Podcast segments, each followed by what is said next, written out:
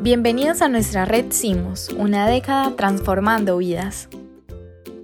En Simus conectamos y acompañamos a todas las partes interesadas del transporte público para entregar soluciones en torno a la movilidad urbana sustentable que permitan la modernización del transporte público, la transformación de la calidad de vida de los ciudadanos y el ambiente urbano a través de asesoría técnica, políticas públicas e intercambio de conocimientos y buenas prácticas.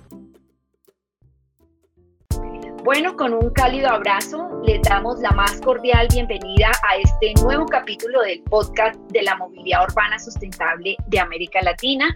Les habla Marta Gutiérrez, soy la secretaria general de la Red Latinoamericana de Movilidad Urbana Sustentable, CIMUS hoy con dos invitados muy especiales de nuestro hermano país México, justamente para conocer la experiencia del recién reconocimiento de la movilidad urbana sustentable como derecho social, como derecho humano a nivel de la Carta Constitucional de los Estados Unidos de México y que justamente no se quería limitar al ámbito local a partir de las legislaturas estatales.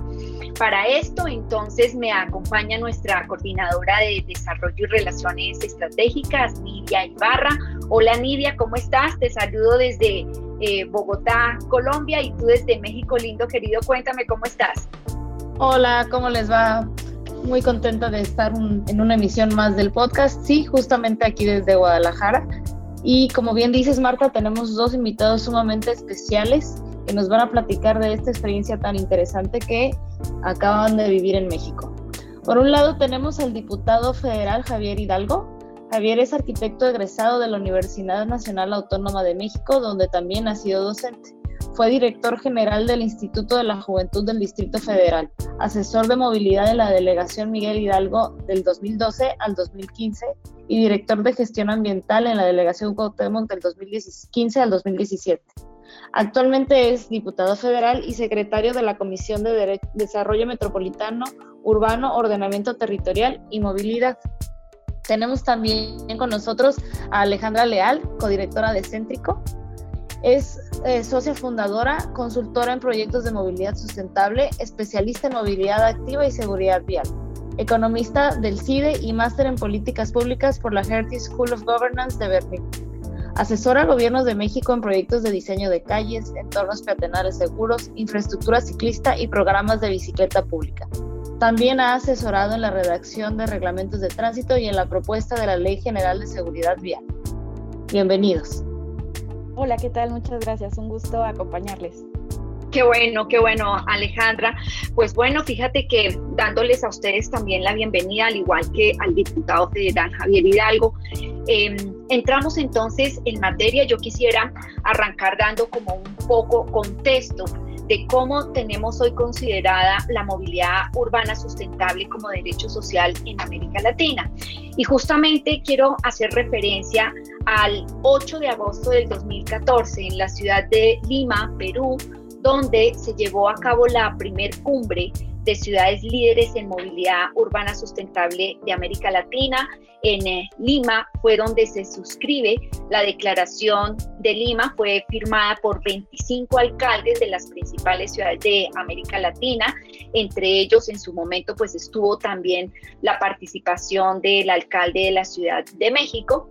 Y este documento, que es el libro blanco de la movilidad urbana sustentable, justamente desarrolla en todas sus dimensiones este principio de la movilidad como un derecho social y fijó unos mecanismos de cooperación permanente entre las ciudades de América Latina en brindar esa cooperación, colaboración, de caminar hacia el reconocimiento de la movilidad como derecho social. Y justamente ese libro blanco para América Latina se convierte en un poderoso instrumento para formular políticas públicas de Estado.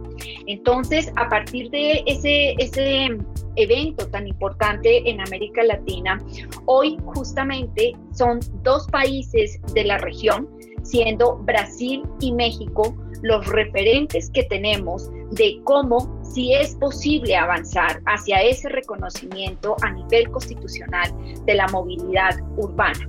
México lo acaba de dar a partir del 14 de octubre, tú me corregirás Alejandra, cuando eh, la Cámara de Diputados de México aprueba por unanimidad absoluta, porque fue, creo que contó con una de las decisiones más unánimes en ver a la movilidad como ese derecho social, humano. Y pues básicamente surge de un proceso muy democrático de la sociedad civil, donde por más de cinco años han venido ustedes trabajando y los eh, legisladores resultando ese quehacer de las sociedades, hoy ya es una realidad y eso es justamente lo que queremos, que nuestros dos invitados nos cuenten esta experiencia tan valiosa que está viviendo México y que ojalá sirva de referente para muchas otras ciudades en América Latina. Entonces, como preámbulo, Nidia, te paso la posta para que ya, por favor, consultémosle a Alejandra eh, esas inquietudes y ese proceso a nivel más local de cómo lo vivieron.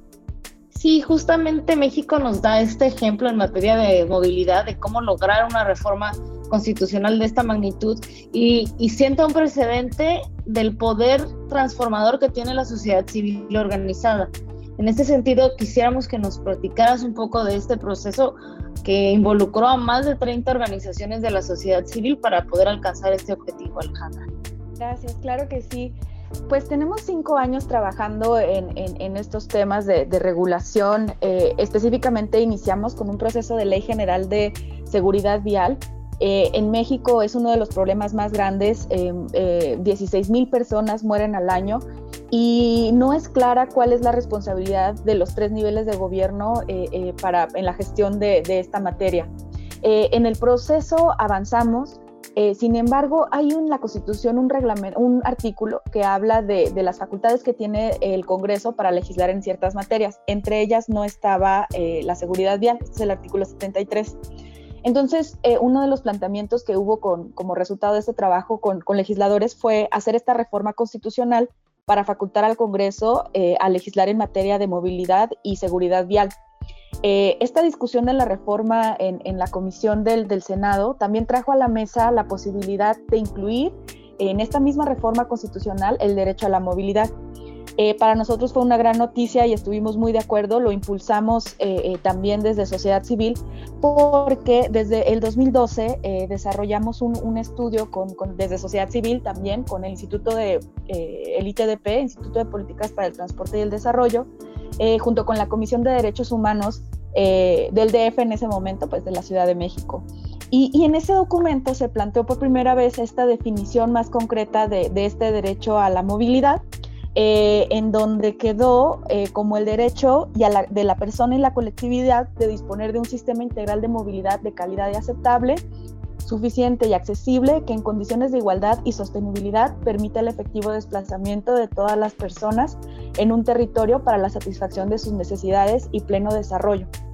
Para nosotros ha sido muy valioso que a partir de ese momento en distintas legislaciones del país se empezó a recuperar adaptaciones de, este concepto del derecho a la movilidad eh, y también sirvió mucho que, con estas legislaciones estatales la innovación ocurrió a nivel local y posteriormente pues lograr este acuerdo nacional de ahora sí reconocerlo en la Constitución, eh, creo que sin duda era el, último paso para ya tener eh, este tema como, como un gran referente eh, y pues también hacer que los estados que aún no lo reconocen en su Constitución también se animen a, dar ese paso. Entonces estamos muy muy contentas porque se logró ya este reconocimiento eh, el día de hoy, 12 de noviembre, se, alcanzaron los oficialmente los 17 votos eh, aprobatorios de los congresos estatales que se necesitan para hacer esta reforma eh, constitucional. es un tema de procedimiento. Sabemos que a la fecha 23 congresos estatales ya han reconocido, aprobado esta reforma constitucional. Es solo un tema de que tiene que llegar el, aviso formal al, Congreso y a partir de ahí ya se hace la declaratoria oficial de que se reconoce, de que se aprueba eh, esta reforma constitucional eh, y posteriormente se publica en el diario oficial de la Federación. Es hasta ese momento en que podemos decir ya eh, que oficialmente el derecho a la movilidad está en nuestra Constitución. Y bueno, pues otra, otra proceso que se, que se deriva de, de todo esto es la creación de esta Ley General de Movilidad y Seguridad Vial. En la reforma viene en sus artículos transitorios que a partir de su aprobación se cuenta con 180 días para que el Congreso eh, apruebe dicha ley y es un proceso que nos interesa pues mucho como, como sociedad civil porque retoma este trabajo de los últimos cinco años para eh, poder dar impulso eh, a, todo, a, toda la creación de, este marco normativo. El año pasado presentamos una iniciativa de seguridad vial y en este momento estamos actualizando en trabajo conjunto con otros especialistas eh, una propuesta que entregaremos también desde esta coalición que cada vez se ha visto más fortalecida de sociedad civil para eh, entregar este, este proyecto consensado al Congreso y sirva como base para la, la iniciativa que, que, se presente eh, de movilidad y seguridad vial. Esta es ley general. Excelente, Alejandra. Pues mira que, fíjate, nos haces tú muy bien el recuento y con este plazo perentorio de los 180 días, eh, lo que vemos es que finalmente a partir de octubre, en estos pocos meses, la aceptación que han tenido a nivel general del resto de congresos ha sido pues muy importante. Son 23 congresos que tú ya nos mencionas que, han avanzado. Entonces, justo eh, para llegar a esa fecha que tú nos dices de los 180 días, está más o menos en el mes de febrero, marzo del 2021, que ya el Congreso de la Unión debería expedir esa ley de movilidad. Sí, la, la ley tiene que quedar lista el, el próximo año. Eh, hay retos porque el próximo año es un año electoral para México em, en, en, muchos niveles y, y puestos públicos, entonces va, va, a haber algunos movimientos. Sin embargo, pues ya estamos en un momento distinto. Hace cinco años promovíamos esta ley eh, eh, y, y nuestra principal motivación era la urgencia, sigue siendo de, pues el número de personas que mueren, ¿no? Pero ahora en este momento venimos acompañados pues de un mandato constitucional que sí cambia la obligatoriedad pues de, de publicar esta ley eh, y, bueno, el, tema que, pues más nos, importa en este momento es que eh, a lo mejor se puede publicar una ley, eh, pero que no contenga los instrumentos que realmente se necesita para mejorar la gestión en los tres niveles. ¿no? Entonces creo que nuestra labor también como especialistas y como sociedad civil es hacer de esto un debate público, que, conozcamos cuáles son los mejores estándares en temas de regulación a nivel nacional e internacional de hecho, esta propuesta que estamos construyendo eh, eh, está hecha con base en un análisis de la legislación de, estatal de movilidad de los 32 estados del país, principalmente de los 16 que ya son leyes de movilidad, porque tienen un enfoque mucho más integral y son más actuales. Y estamos recuperando esas mejores prácticas con las que cuenta cada uno de los estados para que sirvan como un piso para la legislación nacional. O sea, realmente nuestras referencias van a ser eh, lo que está pasando en, estados como Colima, como la Ciudad de México, como Nayarit, eh, Jalisco, perdón. Entonces, eh, creo que esa construcción de, abajo hacia arriba va a ser muy importante también para lograr acuerdos y que no se trate de una ley general este, solo construida quizá desde el centro, sino, sino también aprovechar toda esa experiencia y conocimiento de todos los funcionarios locales. De acuerdo, y fíjate que eh, poder recuperar esa ese backup de buenas prácticas, de experiencias, pues México ha venido avanzando también de una manera importante.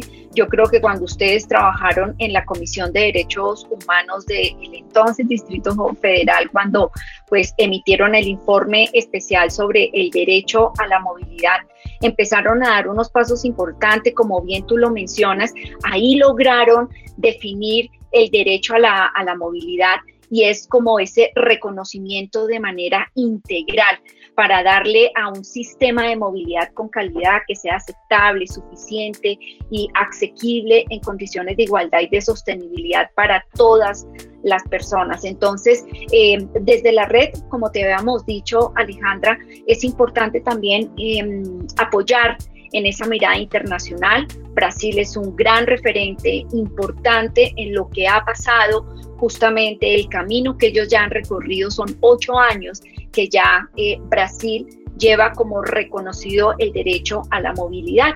Y ahí justamente, fíjate que pasa a un punto importante de ver ese benchmark de qué fue lo que le faltó en su momento a Brasil para poder considerar de manera integral y completa la movilidad como derecho social. Y ahí justamente la reflexión que queremos hacer es em, ¿qué le faltó a Brasil en su momento? A pesar de estar reconocido como derecho social, faltó ese modelo de política pública de financiamiento que permitiera garantizar y honrar ese derecho social a, ser cubierto. Y hoy, en un momento de crisis, digamos que estamos viviendo a nivel mundial a raíz de la pandemia del COVID-19, la mayor debilidad que han tenido para poder garantizar ese derecho es justamente el financiamiento. Entonces, en esa mirada, ¿qué mecanismos de financiamiento ustedes piensan impulsar y tener en consideración para realmente lograr honrar ese derecho a nivel ya de constitución y de derecho humano? La, parte de presupuesto para nosotros es, fundamental. Eh, si bien eh, lo, que, lo que se aprobó en este momento es la reforma constitucional, donde el derecho a la movilidad se reconoce en condiciones de seguridad vial, accesibilidad, eficiencia, sostenibilidad, calidad, inclusión e igualdad, para garantizar ese derecho es importante contar con, con un marco normativo que cuente con instrumentos eh, que sí sean eh, diseñados para que eh, efectivamente se garantice este derecho, ¿no? Que es al final lo que creo que a, todas las personas nos, nos interesa.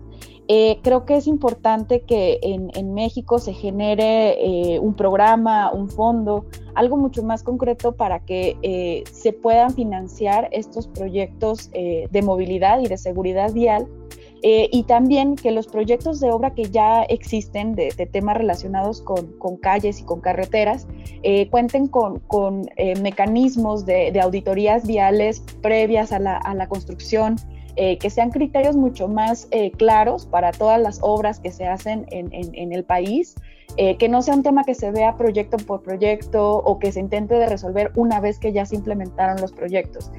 creo que la gran ventaja de esta reforma constitucional es que viene de la mano con esta ley y entonces trae esa posibilidad de en ese, en ese momento determinar estos programas con base sí en experiencias eh, locales. Los, hay congresos estatales, dos, dos, de ellos que sí en sus, en sus leyes cuentan ya con propuestas de, financiamiento para esto, pero también la experiencia internacional. O sea, creo que es muy importante que en este proceso eh, también involucrar a, personas especialistas en, en, lo que ha pasado, por ejemplo, en Brasil, eh, y en otros países de Latinoamérica. Es interesante también el caso de Estados Unidos y, de algunos eh, países de, Europa, el Reino Unido, Francia, Alemania. Creo que sí es el momento de, traer a la mesa, e incluso invitarlas a ustedes como, como especialistas en estos temas en, en, Latinoamérica, a que compartan como parte de este proceso estas buenas experiencias que sirvan como base para, para desarrollar los instrumentos de, de, los mecanismos de financiamiento para este proceso eh, de la ley. Sí, de acuerdo, Alejandra. Fíjate que, eh, como bien lo menciona, son varias experiencias. Yo creo que Europa eh, tiene un modelo muy importante de esquema de financiamiento cuando expiden el libro verde de la movilidad urbana sustentable y todos los, los documentos estratégicos de planeamiento de movilidad urbana para honrarlo como un derecho social. Fíjate que ellos lo primero que arrancan es a poder identificar a partir de un estudio de prefactibilidad y factibilidad de financiamiento a largo plazo, cuáles van a ser todos esos elementos constitutivos para poder financiar eh, esa movilidad. Entonces se, recurre a ingresos y, recursos tanto directos como indirectos que pueden ser de los distintos órdenes, ¿no? Fíjate que eh, la experiencia que nos está dejando en América Latina es que pensar financiar la movilidad vía tarifa pues no es el camino, no vamos a lograr realmente garantizarlo y lo que se busca es no cargar al usuario todos los costos asociados a, garantizar esa movilidad en condiciones dignas, accesibles, sostenibles, en fin. Entonces, creo que allí es una apuesta de todos, ¿cierto? Tanto de órganos nacionales, locales, estaduales, federales, el sector privado juega un papel muy importante, Alejandra, también en estos esquemas de financiamiento. Y creo que hay que migrar también a, y con esta mente abierta, ¿no? De ver fuentes generadoras como es el mismo desarrollo urbano, como es el tema ambiental, cargarle esas externalidades finalmente que afectan a, la movilidad y al transporte en nuestras ciudades, cargarle con esas externalidades que genera. Creo que un elemento importante es pensar en el vehículo privado, ¿no? Que finalmente es al que queremos cada vez reducir más el espacio y otorgarle en ese equilibrio de democratización del espacio público más al, al, usuario, al ciudadano, al peatón, al ciclista. Entonces, efectivamente, como bien lo mencionas, creo que ahí es el gran reto y por supuesto que desde la red muy abiertos a participar con las diferentes experiencias que hay en la región. Sí, sí diputado. Bueno, e, evidentemente al ya ser un derecho, ya no requiere un fondo particular, sino todos los fondos que se intervengan en las ciudades en materia de calles y vialidades, infraestructura, pues tienen que traer esta visión, todos. Y entonces a esto nos referimos a los fondos municipales, a los fondos eh, estatales y obviamente a los fondos federales. En el caso de los eh, fondos federales, eh, aquí acabamos justo de desaparecer un fideicomiso que, que, es el Fondo Metropolitano que se usaba para este tipo de, en teoría, para este tipo de proyectos, pero que la verdad es que había una gran corrupción en su asignación. Pocas entidades lograban bueno, es más, yo, yo puedo decir, empezó justo este fondo metropolitano con un el pago de unos eh, eh, segundo piso este, entre el Estado de México y la Ciudad de México en 2005 y, y así se fue como desarrollando y, pero aquí en México se fue corrompiendo mucho el poder legislativo para poder aprobar el presupuesto se daban eh, eh, los diputados podían bajar dinero hacia, destinarlo hacia algún lado y de ahí se llevaban un moche que le llamaban. Y entonces eh, pues, eh, todos los grupos ciclistas buscábamos convencer a los diputados para que hicieran una ciclovía y se llevaran un, un moche. Este, a mí me tocó como arquitecto hacer unas ciclovías en en la alcaldía de Miguel Hidalgo, que algunas, porque otras no, este, fueron financiadas por, por con recursos que, que, una parte se llevaban los diputados que nos daban ese, ese dinero. Bueno, eh, ahora que entramos, este fondo metropolitano, pues ya fue más difícil de asignar hacia algún... Ah, bueno, durante todo este trayecto de todos no, no nos, eh, era muy difícil bajar eh, recursos. Ahí lo logramos en la alcaldía de Miguel Hidalgo por la decisión del alcalde, que fue firme y que se mantuvo, pero en realidad este, otras ciclovías como una, por ejemplo, que hicieron en Playa del Carmen, con postes en medio, o sea, no una barbaridad que hacían con ese recurso. Cuando entramos ya nosotros, eh, eh, se mantuvo el primer año el Fondo Metropolitano, pero ya manejado de manera honesta es muy difícil de, gastar porque requiere que los municipios, los, eh, este, las alcaldías este, tuvieran un equipo técnico de, de, nivel y muy pocos lo tenían. Le modificamos las reglas de operación. Aquí a mí me tocó proponer modificar las reglas de operación de ese programa en el 2019 para que se facilitara su, su inversión. Eh, sin embargo, eh, al resultado que tuvimos allá a fin de este año, fue que muy poco, solo el estado de Jalisco logró presentar un, una, este, en particular en Guadalajara, en la zona metropolitana, un proyecto en específico que implicaba la calle completa y, y, y, ciclovías y todo, todo el concepto como era. Todos los demás eh, se quedaron rechazados porque no cubrían las condiciones técnicas que la Secretaría de Hacienda, que, que maneja el fondo, les eh, requería con el visto bueno de la Secretaría dedicada al desarrollo urbano. Pero este, al final se volvió a quedar sin gastar el dinero. Entonces, eh, ahora por la emergencia de, de salud, eh, tuvimos que reasignar el recurso de los 109 fideicomisos, destinando el dinero en específico para el que fueron creados estos fideicomisos y con el remanente que sobre, vamos a financiar este año la vacuna del COVID. Y entonces eh, recogimos todos los fideicomisos, todo el dinero, así que todos los ahorros y, lo digo porque aquí en México ni nos endeudamos más, ni pedimos otro préstamo, ni aumentamos impuestos, sino con el mismo dinero estamos enfrentando la, la pandemia. Entonces recogimos ese dinero y en el caso del Fondo Metropolitano, yo ya, yo también en lo particular propuse que se pasara, eh, porque eh, la propuesta que nos mandaron el Ejecutivo era que se fuera a la Tesorería, es decir, a la Secretaría de Hacienda. Pero digo, el problema es que la Secretaría de Hacienda no sabe del tema. Entonces propuse que se pasara a el programa de mejoramiento urbano de la Secretaría de Desarrollo Urbano y Territorial, que es un programa maravilloso que está funcionando muy bien. Eh, me, da mucho gusto. Aquí en México eh, era muy difícil que se hicieran proyectos eh, arquitectónicos, parecía raro, pero es que no estaba en la ley ni proyectos arquitectónicos ni urbanos, entonces el mismo proyecto que te daban en la zona sur del país lo hacían en la zona norte y hoy está, y si es que hacían el proyecto y hoy se está haciendo proyecto específico por cada uno de los lugares donde está atendiendo esta, este programa de mejoramiento urbano. Y hasta ahí pedimos que se manejara el, el recurso. Ahora eh, estoy planteando que ese recurso que ya, se, que ya eh, eh, planteamos se fuera mejoramiento urbano, se le dé también a las reglas de operación del programa de movilidad y seguridad vial. Y justo en eso estoy, en eso estamos. Ahorita eh, las reservas que está en una reserva que hoy mismo se va a tratar. Eh, de todas maneras, ya el recurso federal para la movilidad y seguridad vial está en el programa de mejoramiento urbano.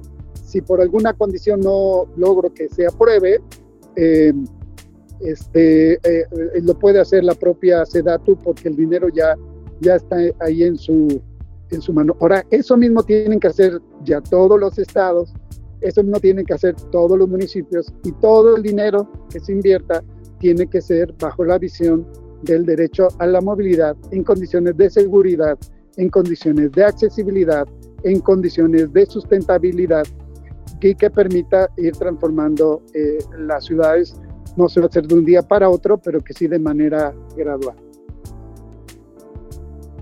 De acuerdo, diputado, y creo que también esto del modelo de financiamiento de la movilidad como derecho social debe ser un esfuerzo de todos, tanto del actor público como del sector privado, creo que juegan un papel importante y de poder revisar esas diferentes fuentes para financiar. Yo creo que hay que pensar en cargarle a quienes generan esas externalidades negativas, a, la contaminación ambiental, a toda la ocupación del espacio público, y usted sabe que me estoy refiriendo al vehículo privado. No, estamos considerando eh, aumentar impuestos, por lo menos en esta legislatura. Fue un ofrecimiento que hicimos. mira, está, eh, eh, el dinero aquí en el país se manejaba con una gran corrupción entonces, y el Estado, que era el encargado de, recolectar y de redistribuir, pues no tenía calidad moral para, para poder hacer, pedir más, pedir apoyo, aunque sea quien justamente lo requiere, como sería el caso del, del automóvil. Por el contrario, hasta aquí terminaron eh, con un populismo de derecha, quitándole la tenencia a los autos, que, que por cierto ahora los estados este, ya no hayan de dónde sacar dinero y no, no quieren regresar a, esa, ese impuesto, que es la tenencia del, automóvil. Bueno, eh, el, el, caso es que a nivel federal no vamos a aumentar este, impuestos porque queremos recuperar la calidad moral del Estado. Demostrar que se puede tener un Estado este, sin, sin privilegios y que se puede tener un Estado austero, sin gastos.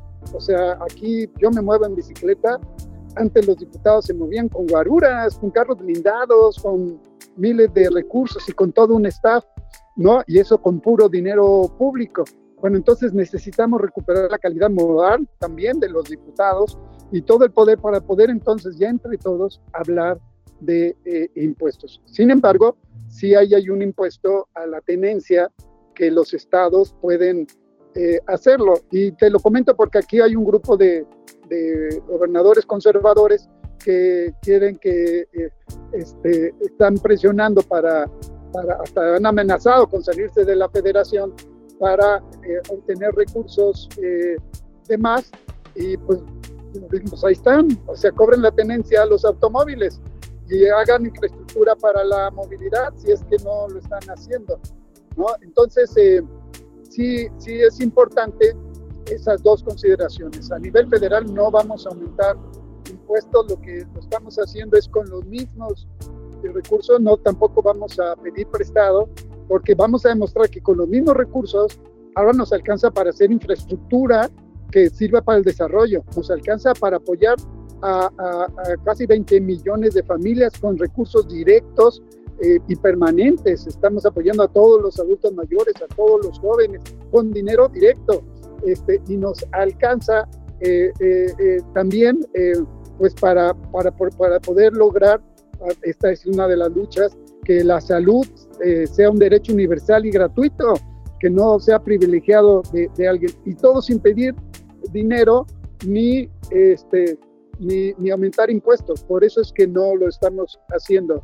Pero, este, pero ahí está ese recurso, que además es muy importante invertir en infraestructura porque eso te va a generar eh, mano de obra y te va a generar eh, mover la economía. Entonces, eh, estamos nada más que este tipo de, digamos, de forma de salir de una crisis económica se usó mucho en los 40, saliendo de la guerra, pero hacían por las carreteras. Hoy, hoy con esta reforma, pues está padre que ya la infraestructura, ya considere la infraestructura de la movilidad, eh, sobre todo la movilidad activa, que permita este, que, que, se invierta, que se genere esa infraestructura y que obviamente genere mano de obra y que eh, mueva los mercados para generar economía y con esto tener un crecimiento económico de abajo hacia arriba y ahora incluyendo a la movilidad.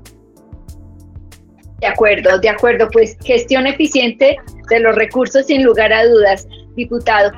Sí, sí, diputado, queremos que nos cuente un poco cómo fue ese proceso, tanto al interior de la Cámara de Diputados, cuando usted lanza, radica esa iniciativa legislativa y cómo surge esta, esta necesidad de elevarlo como derecho social. Que nos cuente un poco cómo fue esa experiencia, diputado. Bueno, eh, no, no es, un derecho fundamental cuando está constituido ya en la Constitución de la República, que es nuestra máxima ley.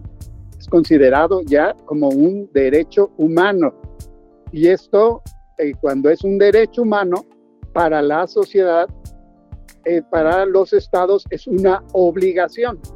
Esto tiene gran relevancia porque se constituye en una herramienta de la sociedad para transformar sus entornos urbanos a partir de la movilidad en condiciones de seguridad vial, en condiciones de igualdad, en condiciones eh, de sustentabilidad y de accesibilidad.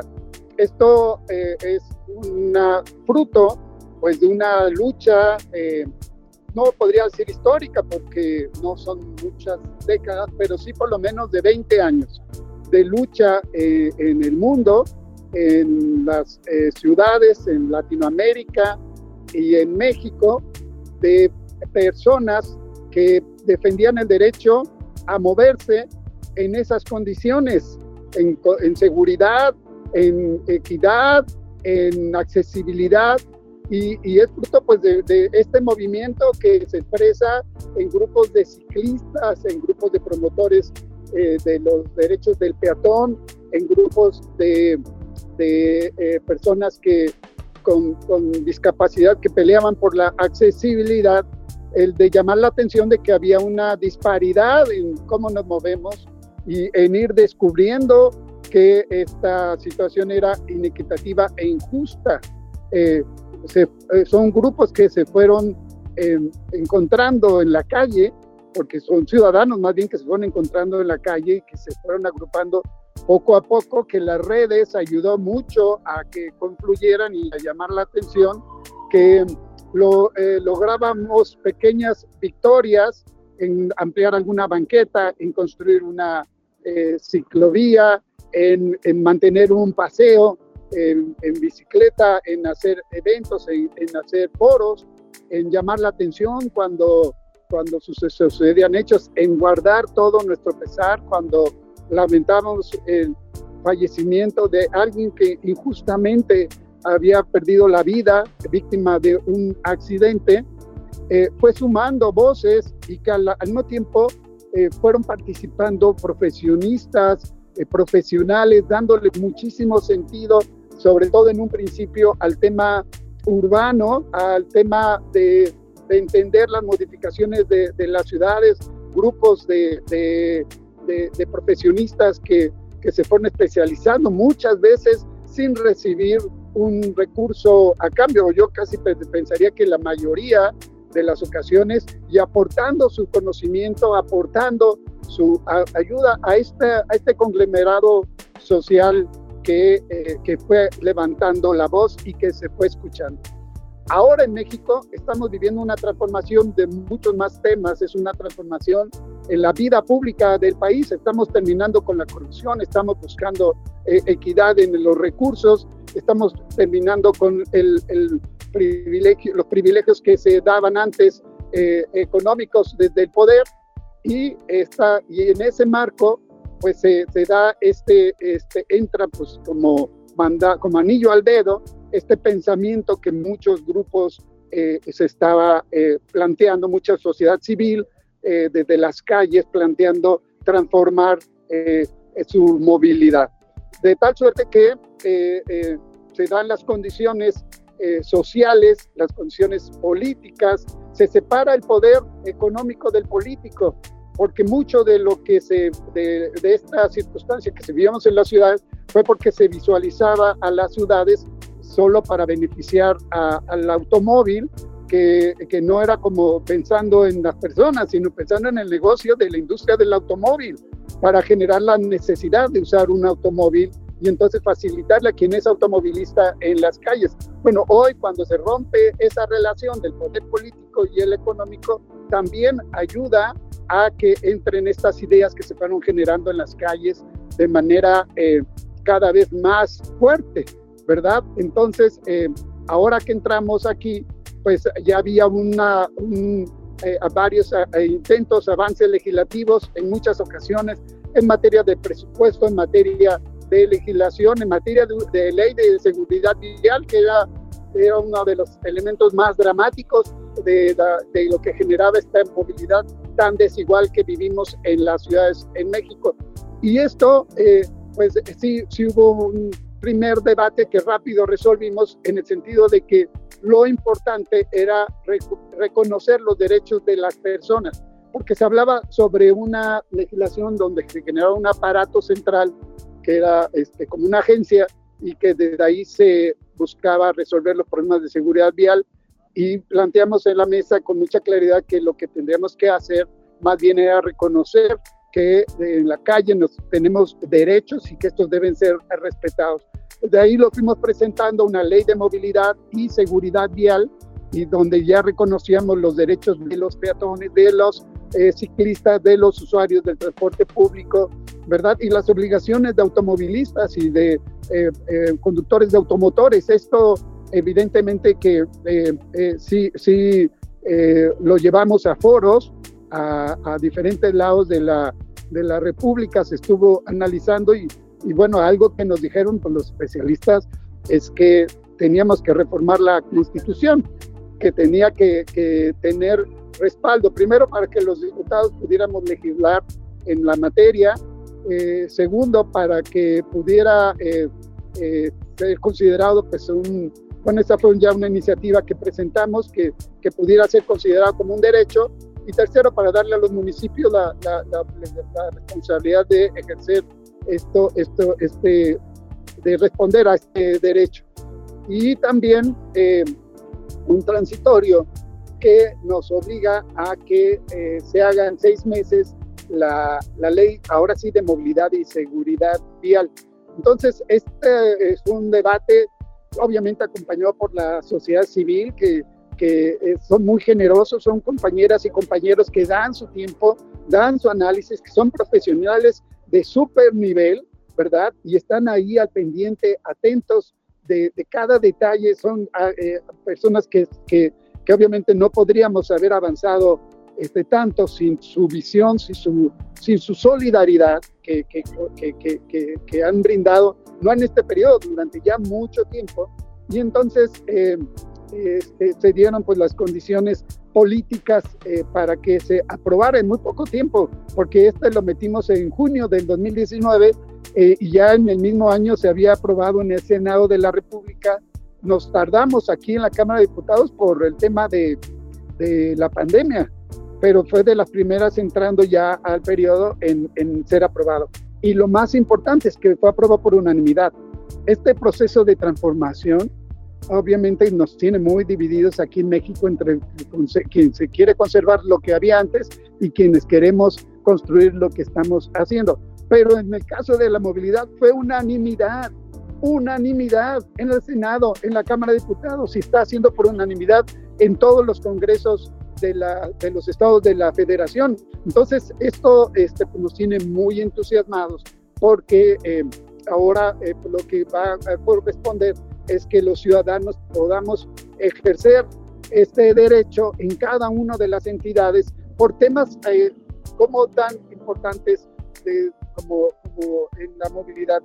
Y vamos a hacer esta nueva ley de movilidad y seguridad vial, donde va a ser muy relevante ahora sí establecer eh, en blanco y negro qué significan los derechos de un peatón, qué significan los derechos de una persona con discapacidad, qué significan los derechos de las mujeres en la calle para no ser agredidas, qué significan los derechos de un ciclista, ¿Qué, a qué, a qué, y, obviamente, y así el transporte público, tener un transporte público de calidad. Esto eh, al trasladarse va a dar herramientas a las organizaciones de la sociedad civil, a los ciudadanos, a los ciclistas, a los peatones, a las personas con discapacidad, eh, para poder reclamar eh, a todo detalle, ya no en términos generales, sino a todo detalle, es decir, en calles donde desaparecen banquetas, donde eh, son microbanquetas, les pueden exigir ellos el derecho a que esa calle cuente con banquetas. en calles donde este, el tránsito de ciclistas se corre el riesgo y tienen una hilera de carros estacionados y se oponen vecinos porque tienen que estacionar su carro y ponen en riesgo a los ciclistas de exigir que se haga ahí una ruta ciclista.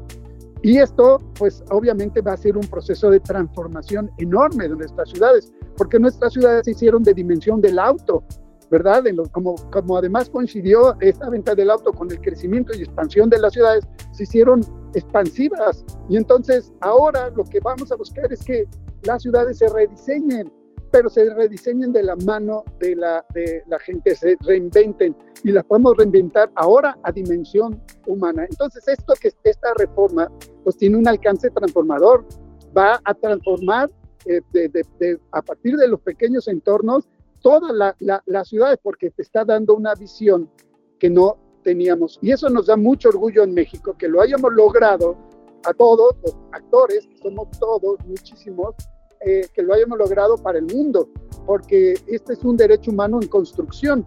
Y entonces eh, esta visibilidad que se logra en este, en este nuestro México, pues eh, lo vamos a poder reproducir en otros. Hay lugares muy avanzados como Colombia o como los países este, nórdicos que, que, que tienen ya muy avanzado esto, pero bueno, en un país como México que tiene más de 80 zonas metropolitanas eh, de bastante nutridas, pues eh, va a ser una gran herramienta de transformación que ya, ya hablando como diputado de Morena, que estamos buscando una transformación nacional, pues incluir esta transformación en las ciudades como parte de esto que le llamamos la cuarta transformación, pues es un timbre de muchísimo orgullo y estamos muy contentos eh, de poderlo haber logrado. Y diputado, le quiero decir que desde nuestra Asociación Latinoamericana sentimos el mismo orgullo. Hoy México, al igual que Brasil, son los referentes en la región en haber elevado estos dos países a nivel constitucional la movilidad como un derecho social, humano y como usted bien lo ha mencionado, son grandes retos que se avecinan. Ahora, pues obviamente el Congreso de la Unión tiene una responsabilidad gigante de expedir esta ley ya con todos los elementos. Miriam, te doy la posta. Sí, muchas gracias. Pues para cerrar, ¿qué consejo o lección aprendida podrías compartir con todas las personas que nos escuchan de otros países y que puedan tener esta ambición también de avanzar en lograr esta, este tipo de reformas constitucionales? Creo que lo, lo, lo que ha sido muy valioso de, de, de, toda, de todo esto es, es el proceso en sí mismo. Sea, sí tenemos como, como fines muy concretos que, que es en este caso, eh, eh, sí, la aprobación de la reforma constitucional, eh, más adelante lo, la aprobación de la Ley General de Movilidad y Seguridad Vial, Después de eso vendrá todo un proceso también de armonización eh, de las leyes estatales con, con, la ley general que se publique. Es decir, vienen, hay muchos eh, metas que, que, que tenemos eh, en el plazo corto y, y mediano. Eh, y por eso el proceso ha sido importante. O sea, cada paso que se da en este proceso va dando herramientas eh, que nos acercan cada vez más a la, a la, implementación y a la transformación de las calles. Creo que este enfoque de gobernanza en donde se trabaja eh, desde de la mano con, con, el gobierno, con legisladores, con sociedad civil, con especialistas, con la academia, con el sector privado, es justo lo que le, le, puede permitir el, el, largo plazo a, a, estos proyectos y también eh, su, su implementación. Este proceso creo que se ha caracterizado por eso en, en, las mesas de trabajo que se hicieron para la Ley General de Seguridad Vial propuesta anteriormente. Se abrió el debate a todos los sectores. Creo que es muy importante eh, el ejercicio de parlamento abierto porque también permite acercar a la ciudadanía y, a, los, a, a, las organizaciones de la sociedad civil a conocer más de estos procesos que, que a veces son, son un poco eh, difíciles, eh, técnicos y, y, y, a lo mejor es difícil traducirlos, pero en la medida en que haya más información afuera, eh, también podemos transformar esa necesidad de que ya no queremos ver que nadie más muera en las calles, cómo eso se tiene que traducir en normas, en, en, en instrumentos normativos eh, y también en, en, política pública y acciones concretas de, las autoridades. Eh, creo que sí, sí el, el, que esté sociedad civil involucrada, eh, ahorita ya somos 69 organizaciones, 59 organizaciones de la sociedad civil, tenemos ya representación en los 32 estados, eh, tenemos nuestras sesiones de planación estratégica eh, y, y, todo ese fortalecimiento también eh, va a ayudar a, a, que al nivel local eh, también se desarrollen, se detonen eh, otros procesos. Y, y, bueno, pues también la, el, el, tema de que esté sociedad civil permite que, que, haya largo plazo ¿no? en el seguimiento de estos temas. En, en, oposición quizá a lo que pasa a veces en, en el gobierno, que hay cambios, eh, de este lado creo que eh, hay mucha continuidad. Entonces el, trabajo seguir haciendo con todos los partidos de todos los colores eh, y pues de la mano con, con personas que, que, en su momento tienen esa, esa posición para, para, poder cambiar las cosas y, y mejorar la, la seguridad y, y, la calidad de la movilidad en, en nuestras ciudades.